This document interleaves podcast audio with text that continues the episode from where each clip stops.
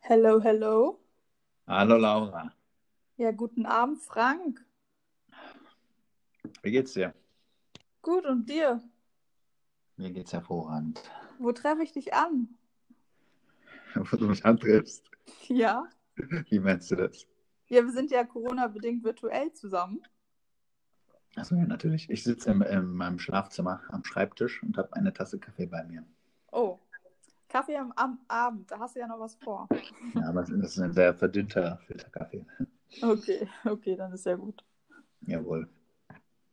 Willkommen zur ersten Folge, zur ersten richtigen Folge, ne? Jetzt geht's los bei uns. Ja, Und jetzt fangen wir erstmal richtig an. auf geht's. Dann wollen wir uns nochmal vorstellen, richtig? Genau, genau. Ich glaube, das ist ganz gut. Sollen wir sagen, dass jeder den anderen vorstellt? Können wir gerne machen. Ja. Vielleicht so mit zwei Facts. Das ist irgendwie, glaube ich, dann ganz. Oh, das wird schwer. Okay, dann fange ich an. Okay. Also mein, Ge mein Gegenüber ist meine Schwester, die Laura. Äh, sie ist 25 Jahre alt, ähm, spielt gerne Saxophon, macht ganz viel Yoga, ist in der Geschäftsführung unserer mittelständischen Bäckerei, unserer Familienbäckerei und äh, studiert parallel noch äh, Wirtschaftspsychologie im Master, also hat einiges zu tun. Das, das stimmt. Oh Gott, wenn du das so aufzählst. Naja, egal. ähm, gegenüber von mir oder beziehungsweise virtuell gegenüber von mir haben wir dann dementsprechend meinen kleinen Bruder. Ähm, auch Anfang 20, 23 um genau zu sein. Und ähm, bei uns quasi für alles, was in der Backstube stattfindet, zuständig und ähm, hat eigentlich das Hauptinteresse auch darin, mh, was, was halt noch so hinter der Ernährung steckt. Also Ernährungswissenschaften, was ist nicht nur, quasi nicht nur, was ist im Rezept, sondern was ist auch noch hinter jeder einzelnen Zutat wirklich versteckt und was bringt die einem, wenn man sie isst und was sollte man besser nicht essen, wenn man denn noch jung und fit bleiben will. denke, das Ja, genau. habe ich ganz gut formuliert, oder? Ja, hast, hast du gut getroffen, auf jeden Fall. Gut. Vielleicht ist es so, dass ich äh, studiert habe.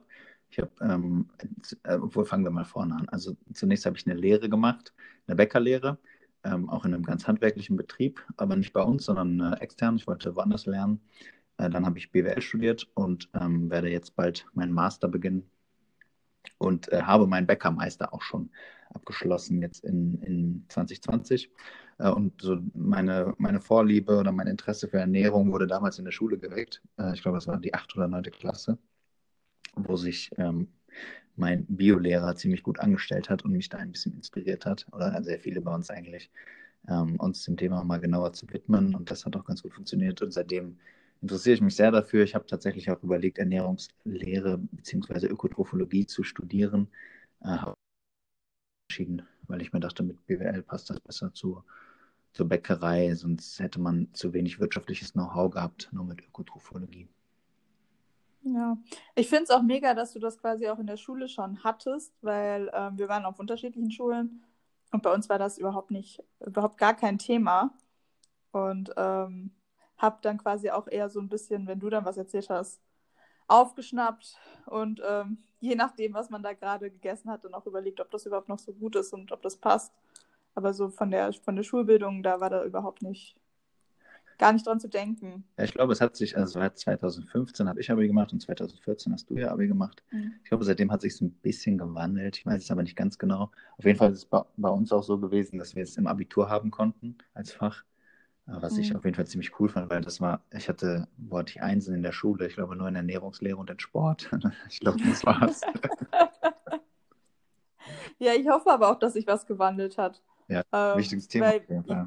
Ja, weil wenn man sich jetzt auch damit beschäftigt und sich dann auch mit den mit verschiedenen Sachen auskennt, ähm, dann, dann realisiert man eigentlich, was man in den letzten Jahren in seiner Jugend zum Teil auch äh, ja, einfach ge gegessen hat, ohne drüber nachzudenken. Und jetzt würde man das gar nicht mehr anfassen oder so. Es ist schon Wahnsinn.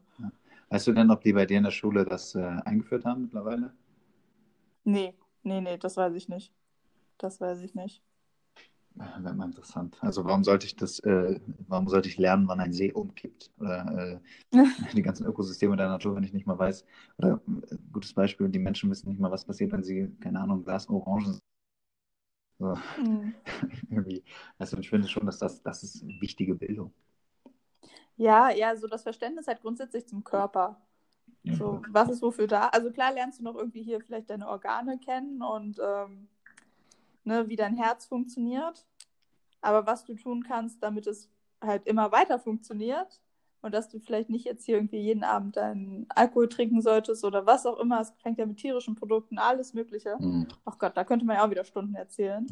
Ja, ja das, das Tolle bei einer Bäckerei jetzt ist ja zum Beispiel, dass Brot sowieso an sich vegan ist. Ähm, also sehr, sehr pflanzenbasiertes mhm. Produkt. Du hast das gemahlene ja. Korn, du hast, du hast Wasser, du hast äh, eventuell ein bisschen Hefe. Wenn du einen guten Sauerteig hast, brauchst du keine Hefe. Dann noch eine Prise Salz dazu. That's it. Sodass das Brot, das ist vollkommen natürlich, äh, vollkommen so, wie es im Ursprung ist. Ähm, was da jetzt verarbeitet ist, wenn man sagt, man will sich, will sich jetzt plant-based und Whole Food ernähren, ähm, das kann man mit, mit gutem Brot, mit Vollkornbrot oder so, kriegt man das sehr gut hin. Man muss sich vorstellen, es ist einfach das Getreidekorn gemahlen, das ist das Mehl. So, und wie gesagt, ansonsten fehlt da nicht mehr viel, dann hast du das Brot. Ja. Ja, und was ich halt einfach mega interessant und was ich mega spannend finde an dem, was äh, wir halt täglich tun, ist, dass wir halt Einfluss darauf haben, was in unseren Produkten ist. Mhm. So, klar, wir sind auf der anderen Seite auch Verbraucher und Konsumenten, die zum Beispiel im Supermarkt ähm, sich die Produkte kaufen. Dann haben wir die, ist unsere einzige Möglichkeit, ähm, die Zutatenliste zu lesen. Aber wir sind, dadurch, dass wir auch Hersteller sind, können wir mitentscheiden, was in den Produkten ist. Und das ist ja ein, ein Einfluss, ähm, den, den hat nicht jeder. Und den dann halt auch positiv zu nutzen und darauf aufmerksam zu machen, halt, dass äh, da zum Beispiel bessere Produkt, äh, so Zutaten drin sind oder wo die Zutaten herkommen, ein bisschen so diese ähm, Awareness zu schaffen. Ja, da hast du recht. Sich auch mal mit den Lebensmitteln zu beschäftigen. Ich glaube, das ist äh, auch was, was ich mega spannend finde, halt einfach in der Lebensmittelbranche tätig zu sein. Ja, und äh, dadurch können wir natürlich auch unseren Kunden ein bisschen was Gutes tun, indem wir nicht mhm. äh, chemische Zusatzstoffe verwenden, indem wir nicht über maximal Zucker verwenden, äh, sondern andere Geschmacksträger finden oder ähm, was weiß ich, lange Teigführung, um, um die Mehle besser verdaulich zu machen oder so. Da haben Bäcker ja einige Instrumente, äh, wie man auch den Kunden dann Gutes tun kann. Und äh, spannend finde ich da, vielleicht eine kleine Anekdote. Äh, in der Meisterschule haben wir dann gelernt, wie man äh, als Bäcker auftreten darf bezüglich seiner Werbung. Und man darf jetzt, man darf nur, es ist sehr gefährlich zu sagen, dieses Brot ist gesund, das ist gut dafür. Da gibt es in Deutschland eine Health Claims Verordnung und die ist unfassbar umfangreich und da steht genau drin, wie man bezüglich Gesundheit werben darf. Und da ist man schon ziemlich eingeschränkt. Also man könnte jetzt zum Beispiel, also man denkt jetzt, okay, Ingwer ist zum Beispiel, jetzt vielleicht ein blödes Beispiel, aber Ingwer ist gut weiß ich nicht, gegen Übelkeit oder so. Und dann sagt man, okay, ich tue jetzt Ingwer in meinem Brot und sagt dann, dieses Brot ist gut bei Übelkeit oder so. Das darf man wohl so nicht machen. Da muss man ganz vorsichtig sein in Deutschland. Ja, das stimmt, das stimmt. Das habe ich auch schon äh, mitbekommen. Wenn ich, wenn ich auch mal zu Seminaren war, dann eher für die Quereinsteiger, ähm, was jedenfalls das Backen angeht. Aber ähm, da wurde uns das dann auch nochmal erklärt, dass, dass es da schon wirklich strenge Regeln gibt, in Deutschland gibt. Und trotzdem gibt es ja je nach Branche hin und wieder schon den einen oder anderen Lebensmittelskandal. Ähm, ja, da hast du recht.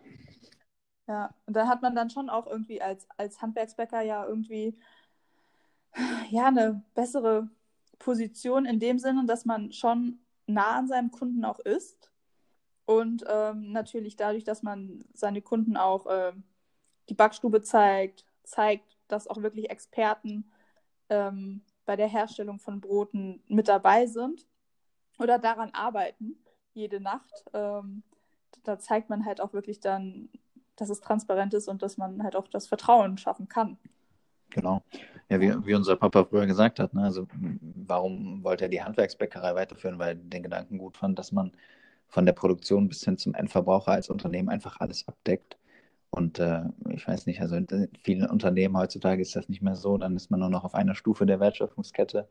Äh, aber als Bäckerei deckst du die komplette Wertschöpfungskette ab. Also das ist schon, äh, du hast natürlich viele Einflussmöglichkeiten dadurch. Mhm. Das stimmt.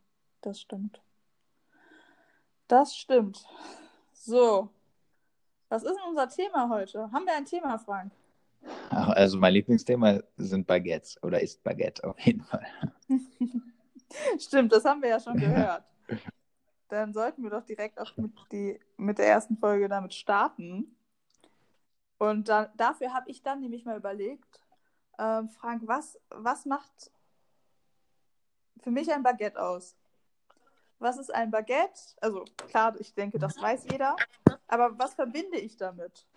Und dann habe ich echt mal überlegt, wann ich so in der letzten Zeit, also okay, jetzt Corona-bedingt noch weniger, aber wenn man so überhaupt mal äh, das Baguette auch isst und zu welchen Anlässen man das hat äh, oder aus dem, aus dem Geschäft sich eins kauft. Und ähm, das ist echt eigentlich hauptsächlich zu so Veranstaltungen, wenn ich mich mit Freunden treffe, wenn wir irgendwie hier Länderspiele übertragen worden sind, ähm, dass man dann irgendwie ein Baguette beim Grillen mit dabei hatte. Der Klassiker ähm, Baguette mit Olivenöl und Salz und Pfeffer, perfekt.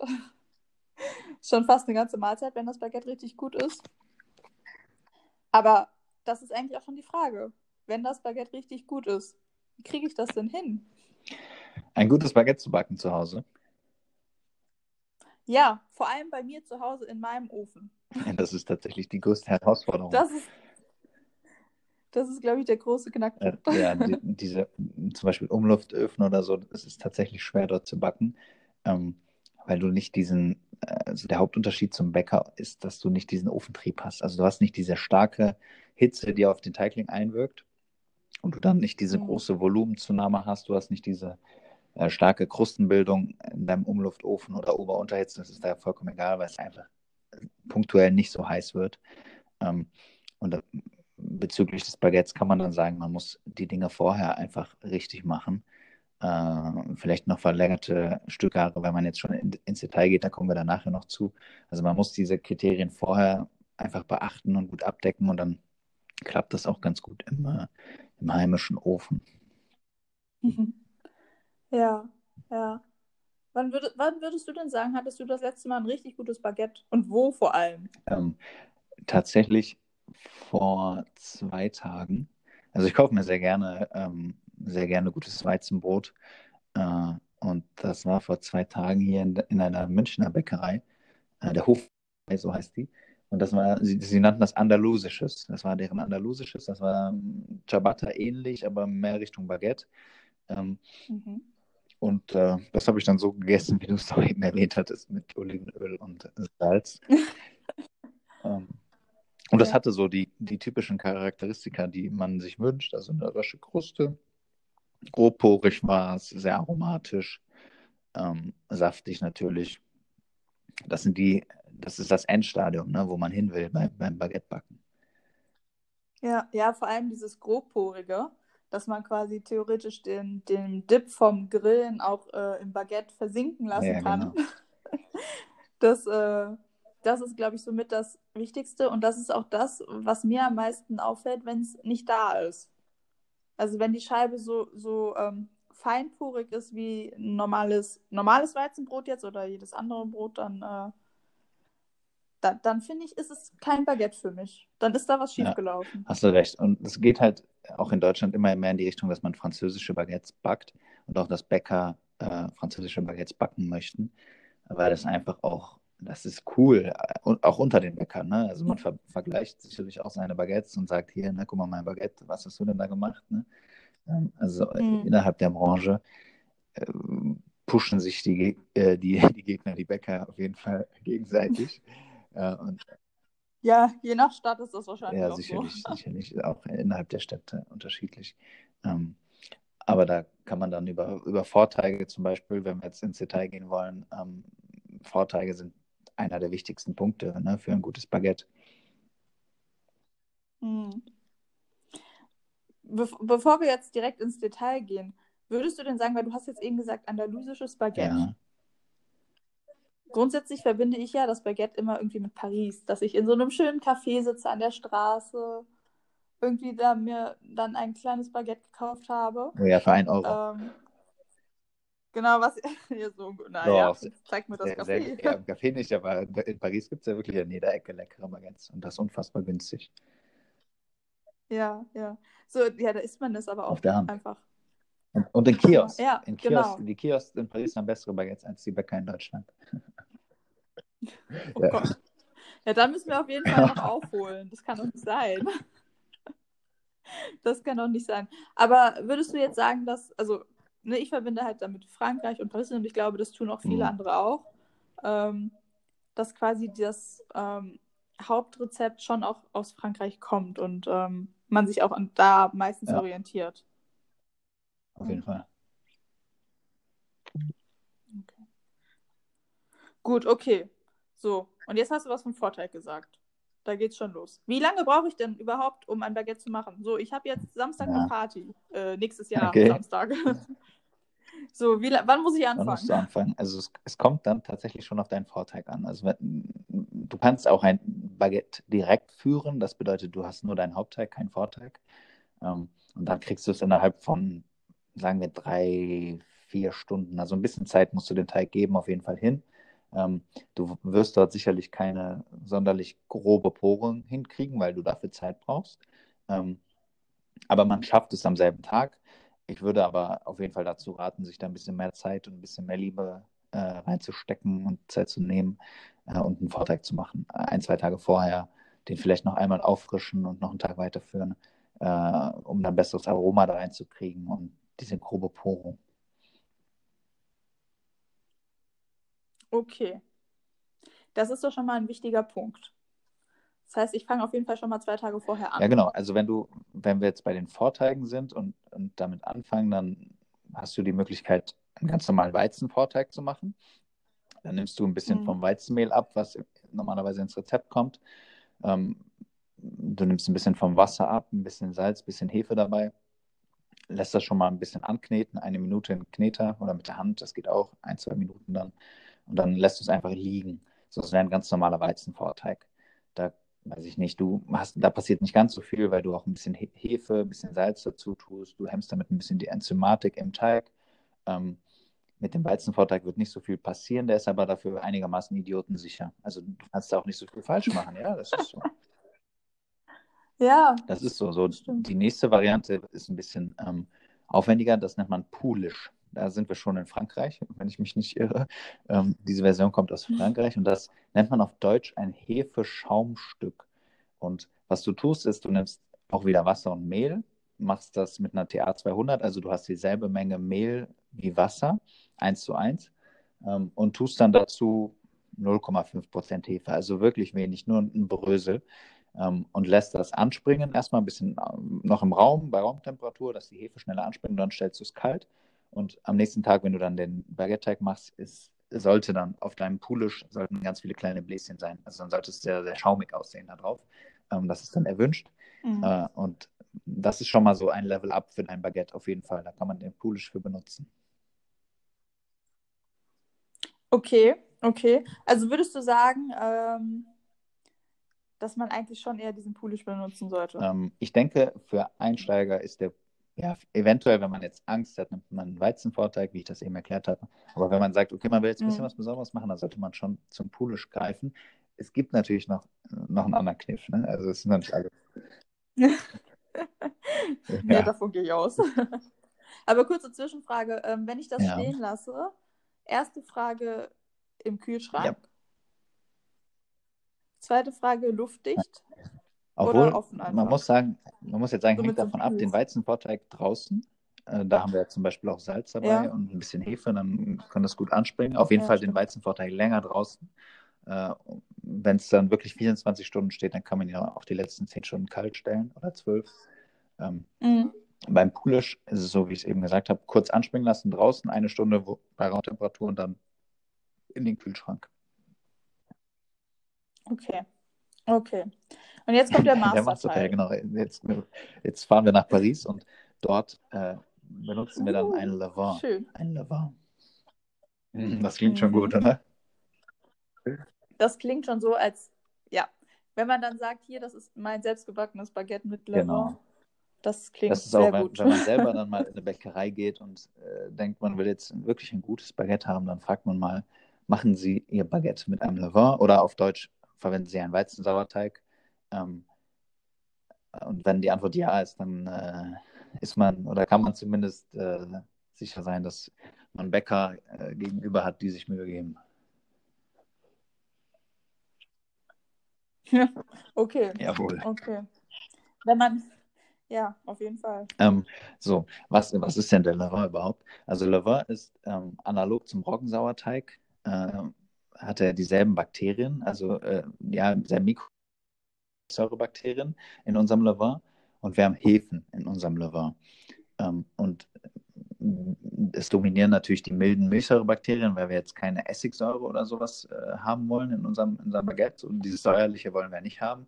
Diese milde Milchsäure ist da schon besser, das bringt besseres Aroma. Ähm, und durch die Hefen da drin haben wir dann natürlich nochmal besondere Triebkraft, die dann Ofentrieb verleiht, viele Gase produziert, die dann auch unsere äh, Poren ein bisschen grober werden lassen. Mhm. Also noch gröber als jetzt bei den anderen Ja, beiden ja, auf jeden Fall. Auf jeden Fall. Also wenn man ein richtig grobporiges Baguette haben möchte, dann braucht man Levain da drin. Und den muss man Okay. dann lange stehen lassen und den Baguette-Teig dann auch nochmal lange liegen lassen. Okay, aber es reicht dann immer noch, wenn ich quasi zwei, drei Tage vorher Ja, wir können, wir können ja mal darauf eingehen, wie man Levain macht. Ne? Also, an sich braucht man fünf Ja. Tage für den Levain. Okay, also schon mal keine Nein, nein, spontane nein, das Party. funktioniert nicht.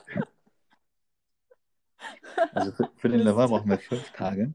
Und ähm, es, da beginnen wir aber wirklich bei Null. Und wenn man bei Null anfängt als ähm, Laie, dann könnte man wahrscheinlich auch nochmal fünf Tage Fehlertoleranz einrechnen. also fangen wir lieber zehn Tage vorher an. Weil wir ähm, zuerst Roggenmehl mit ein bisschen Wasser ähm, einfach nur anrühren und erstmal 24 Stunden stehen lassen.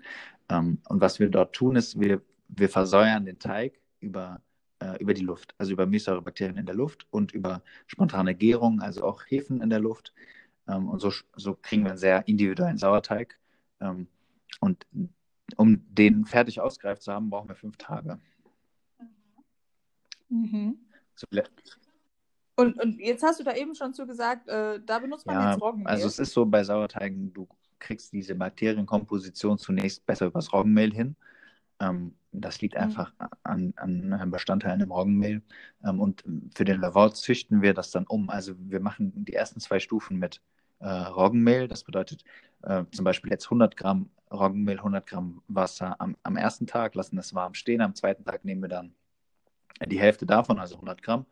Und dann 200 Gramm Roggenmehl, 200 Milliliter Wasser, lassen das dann ein bisschen kälter stehen und am dritten Tag beginnen wir das Ganze wieder aufzufrischen. Also exakt dasselbe wieder, Hälfte weg und dann die Anzahl verdoppeln äh, und das dann mit Weizenmehl. So. Und am Ende kommt dann ein Weizensauerteig Okay. dabei raus. Ja, Jawohl. okay. Sehr gut. Sehr gut.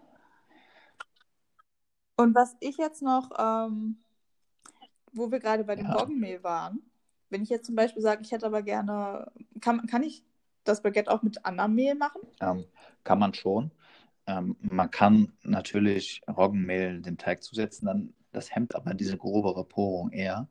Ähm, zu einem gewissen Mhm. Grad ist es so, dass das Roggenmehl vielleicht die Porung ein bisschen grober macht, weil Roggenmehl Pentosane enthält. Das sind äh, Ballaststoffe und das sind Schleimstoffe. So, und diese Mhm. Schleimstoffe verhindern die Kleberbildung. Also könnte man sagen, minimaler Roggenmehlanteil macht die Porung ein bisschen grober, aber je mehr Roggenmehl du reintust, desto feinporiger wird das Ganze dann. Okay. Okay, und wenn ich jetzt zum Beispiel sagen, ja gut, jetzt das Baguette hat schon super funktioniert mit dem Levain-Teig. Ähm, und beim nächsten Mal hätte ich jetzt aber auch gerne, dass ich da irgendwie noch, ich weiß nicht, mit Käse oder für die, für die, ähm, für die Fleischesser auch noch irgendwie mit, mit Schinken oder Ja. Speck was da reinmache. Äh, kann ich das einfach machen? An sich kann man oder das einfach machen. verliert dadurch das Baguette dann auch wieder ein bisschen die, die äh, Charakteristika? Das Baguette wird sicherlich die Charakteristika verlieren. Ähm, an sich wird die, Kru- die Kruste wird nicht mehr so rösch und die Krume wird auch sicherlich nicht mehr so grobporig werden. Ähm, wie man es aber noch am Mhm. besten hinkriegt, ist, dass man diese Zutaten zusätzlich nicht äh, von Anfang an mit hineingibt, sondern nur ganz am Ende, wenn der Teig fertig ist, für 30 Sekunden unterlaufen lässt. Ähm, und um Gottes Willen Mhm. nicht schon äh, am Anfang dabei und dann 10 Minuten lang kneten. ähm, das sollte man vermeiden. Ja. Okay. So gut, jetzt habe ich meinen Teig also gemacht.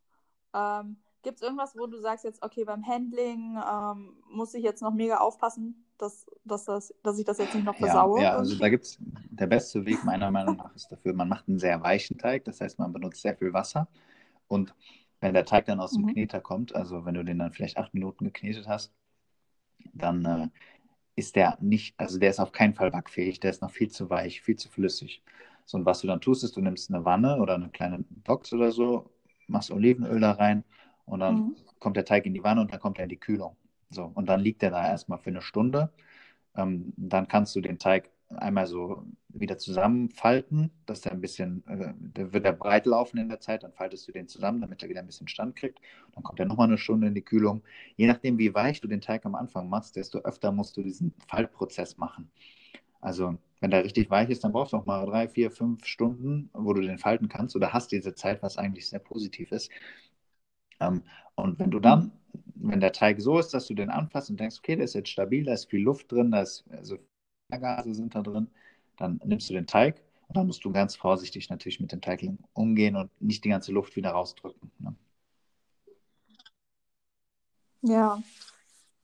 Okay, und das ist wahrscheinlich auch was, was jetzt nicht unbedingt beim ersten Mal direkt Nein, auf super keinen Fall. Auf keinen Fall. Zumal du ja, du musst dann sagen, du hast deine Wanne voller Teig, das ist jetzt ein Kilo, und dann stichst du davon 300 Gramm Stücke ab oder vielleicht 350 oder so, ne? Kleine Baguettes. Ähm, Mhm. dann musst du die ja erstmal abwiegen. Da wird sicherlich ein bisschen äh, Volumen verloren gehen und dann musst du das ja noch aufmachen. Also du musst es noch zu einem Baguette formen. Äh, Und je öfter du das machst, je Ja. mehr Übung hast du und desto besser sehr schonend umgehst. Ja, gut, okay, da macht er halt wirklich Übung den Genau. Meister, ne? Genau, Wie das man wird das immer so schön besser sagt. von jedem Mal zum, zum anderen Mal wird es besser. Ja, ja, gut. So, ähm, und jetzt habe ich schon vorher irgendwas gehört Oh von ja. den Schnitten. Auch ganz, ganz wichtig. Wenn ich jetzt, wenn jetzt jetzt quasi diese äh, drei sind es, glaube ich, oder? Ähm, Drei oder fünf? Ja, machen wir mal fünf, fünf schöne geschwungene. Genau, damit dann auch wirklich das äh, Baguette richtig schön aufgeht. Da muss ich, kann ich einfach Ja, also- machen. In der Bäckerei machen wir das häufig mit Rasierklingen, ähm, also mit echt scharfen Messern. Damit, und wir ritzen die Teighaut nur an und das schräg, ganz schräg. Okay. Ähm, und das sehr zügig hintereinander und es ist wichtig, dass das Baguette dann nicht noch sehr lange liegt, sondern dann muss es in den Ofen. Ähm, und dann wird, Okay. es, wird, es auch, äh, wird es auch schön, schön hochgehen und du kriegst einen schönen Schnitt, schönen Ausbund dann. Ähm, vielleicht noch zuvor, Mhm. es lohnt auch nochmal, dass wenn man das Baguette geformt hat, dass man dem Ganzen dann nochmal Zeit gibt und äh, das Ganze nochmal ein bisschen garen lässt, also nochmal auf Stückgare geht, das schneidet und dann muss es auch zügig in den Ofen. Mhm. Okay. Also Zeit ist Bei wirklich einfach Baguettes alles. ist die Zeit unfassbar wichtig. Ja. Mhm. Gut. Hättest du einen Tipp, äh, wenn ich das jetzt alles nochmal nachlesen möchte oder irgendwo gibt es das, das französische Rezept für Baguettes? Hast du da einen Tipp? Ähm, ein Tipp, wo man da ein gutes Rezept herkriegt. Ja, also im Mhm. Internet wird man äh, sicherlich französische Baguette-Rezepte finden. Ähm, und bevor man anfängt, kann man sich dann überlegen, ist es eins und da gibt es Kriterien, dann schaut man zum Beispiel, ist wirklich, ist es sehr weich, der Teig muss sehr weich sein, das heißt viel Wasser. Ähm, und da ist Mhm. so eine Kennzahl, vielleicht ein Kilo Mehl, 750 Milliliter Wasser mindestens, kann man dann mal überprüfen. Dann auf jeden Fall unter Mhm, 2% Salz, unter 2% Hefe. Ähm, und ansonsten muss da ja nichts rein. Also das war's dann. Ne? Also da, da erkennst du dann, ob es ein gutes Rezept ist, was du so im Internet gefunden hast. Ja, okay. Ja. Ja. das ist schon mal sehr gut zu wissen. Auf jeden Fall. Gut. Hast du noch irgendeinen Tipp, irgendwas, wo wir Ja. sagen, das haben wir vergessen? Der, der letzte Schritt, Backen. Baguettes. Ähm, Ja, klar. Da sind wir wieder beim, beim Ofen. Beim Bei Standardofen. beim Du musst versuchen, den Standardofen so heiß wie möglich zu machen. Der muss brennen. Ja. Okay.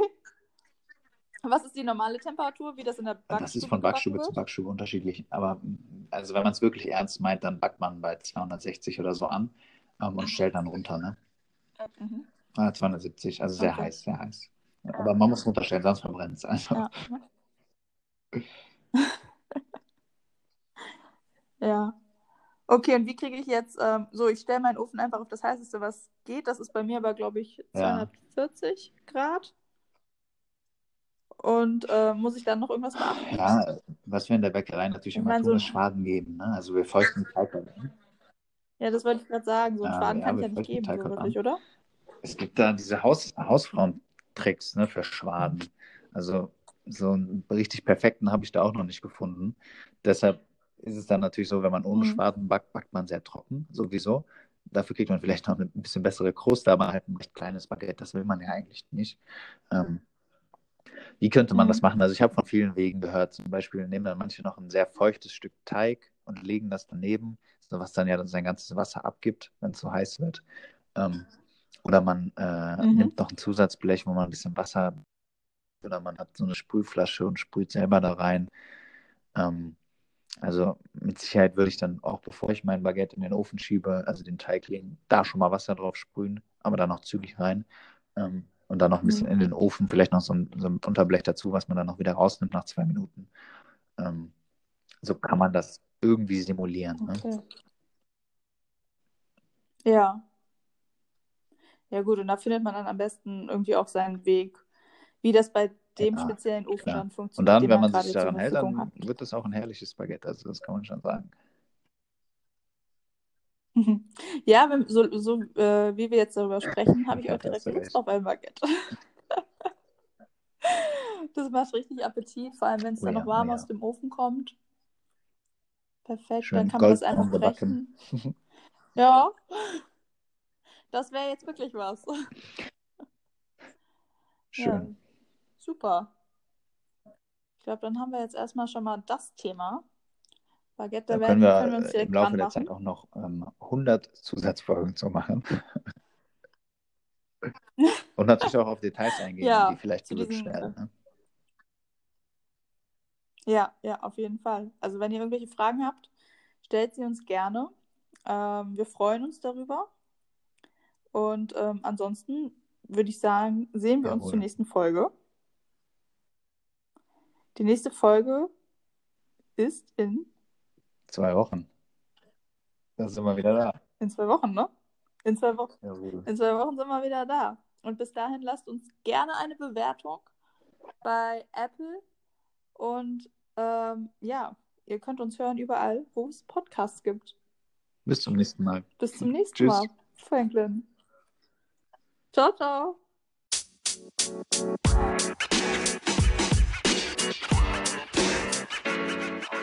Barcelona, Barcelona, Barcelona.